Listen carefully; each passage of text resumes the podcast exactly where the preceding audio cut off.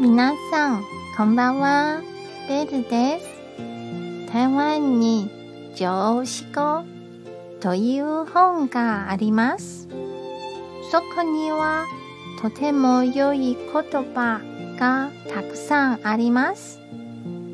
なので、少しずつ紹介したいと思います。今日ご紹介するのはこちらです。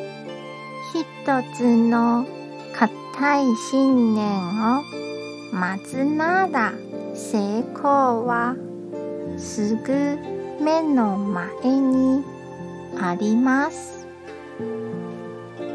どうですか？女子語にはこのような言葉がたくさん書かれています。これが少しでも明日べの力になれば嬉しいです。今日も一日お疲れ様でした。ゆっくりお休みくださいね。